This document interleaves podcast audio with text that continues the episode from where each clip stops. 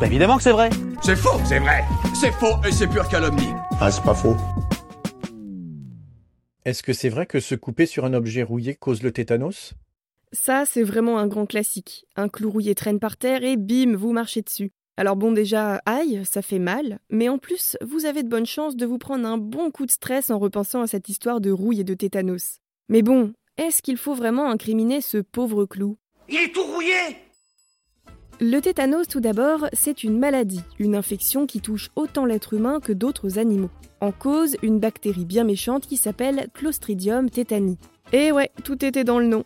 Ce microbe agit sur le corps par le biais d'une toxine, ou plus exactement d'une neurotoxine qui atteint donc directement le système nerveux. C'est pas bon signe. Non, pas tellement. Et dans notre cas, c'est la tétanospasmine, l'un des plus puissants poisons connus à ce jour. Ce composé attaque le système nerveux central, c'est-à-dire le cerveau et la moelle épinière, ce qui déclenche toute une série de symptômes impressionnants et plutôt inquiétants. Si vous êtes infecté par cette méchante bactérie, vous commencerez par avoir des crampes et des raideurs localisées au niveau des muscles du cou puis de ceux du visage. Par la suite, vous ressentirez une difficulté à avaler, mais vous aurez aussi un certain blocage de votre mâchoire et de terribles convulsions durant lesquelles le corps se raidit et tous les muscles se contractent de manière involontaire et saccadée. Les manifestations du tétanos sont tellement impressionnantes que certains symptômes ont été identifiés dès l'Antiquité. Ça fait longtemps Ouais, ça fait un moment. Par exemple, en Égypte, le papyrus Kaoun, un écrit très ancien, décrivait déjà plusieurs cas de femmes qui se seraient retrouvées soudainement avec les mâchoires et puis l'entièreté du corps complètement contractée.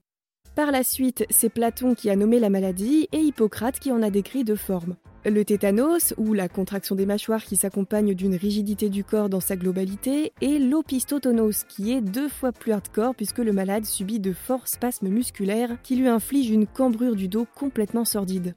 Et ouais, c'est pas joyeux, et c'est d'autant plus sérieux que cette maladie entraîne la mort dans 20 à 30% des cas. Alors encore heureux qu'on puisse en guérir. C'est une bonne nouvelle, non? Oui, mais comptez quand même un bon séjour en réanimation et en soins intensifs à l'hôpital avant de vous en tirer. Charmant programme, non?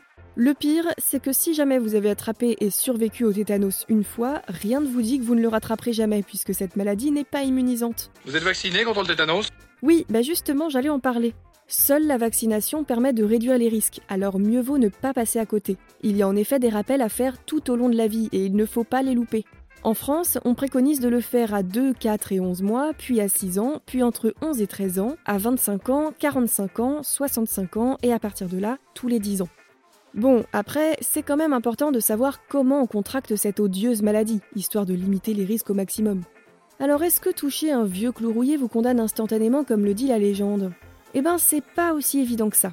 Je vous ai parlé tout à l'heure de notre petite pote Clostridium tetani, la bactérie responsable de la maladie du tétanos. Eh ben, figurez-vous que cette bactérie, contrairement à ce qu'on pourrait croire, n'est pas spécifiquement fan des clous ou des vis rouillées. En réalité, on la trouve dans les systèmes digestifs des animaux, et donc, par extension, elle se retrouve dans les sols du monde entier à cause de leurs excréments.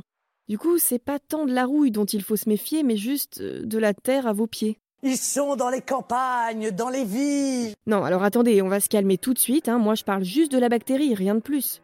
Mais oui, vous aurez bien compris que ce pathogène se trouve à peu près partout et qu'on peut y être exposé d'une multitude de façons. C'est pour ça que si vous travaillez avec les animaux, dans des fermes par exemple, il vaut mieux être bien à jour sur ces vaccins. Mais en ce qui concerne cette vieille croyance comme quoi la rouille donne le tétanos, non, c'est pas totalement vrai. Ah bon? Tu crois? J'en suis sûre même. Vous pouvez tomber malade à la suite d'une blessure faite par un objet rouillé, c'est vrai, mais en réalité ce n'est pas la rouille qui sera le facteur déterminant ici. En fait, n'importe quelle blessure est une porte d'entrée pour toutes les bactéries, Clostridium tetani ou d'autres. Il suffit donc que vous vous coupiez en jardinant, même avec un sécateur flambant neuf, pour que le petit microbe se trace un chemin dans votre corps, rouille ou pas. Donc, conclusion, vous pouvez vous écorcher avec du fer rouillé sans qu'il ne vous arrive rien, mais par contre, vous pouvez choper cette saleté si vous vous blessez en nettoyant la cage d'un animal infecté ou en vous griffant sur une vieille bouteille en plastique poussiéreuse oubliée dans un garage.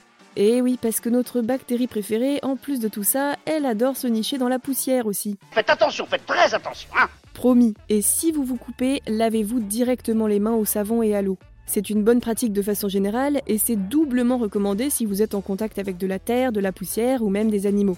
Pensez aussi à protéger votre blessure avec un pansement ou une compresse après l'avoir bien désinfectée. Et évidemment, on ne le dira jamais assez, mais le plus sûr reste le vaccin et une bonne paire de gants si vous devez nettoyer quelque chose d'ancien. Et vous Vous avez d'autres idées reçues à débunker?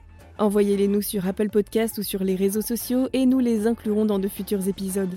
Pensez à vous abonner à Science ou Fiction et à nos autres podcasts pour ne plus manquer un seul épisode. Et n'hésitez pas à nous laisser un commentaire et une note pour nous dire ce que vous en pensez et soutenir notre travail. À bientôt!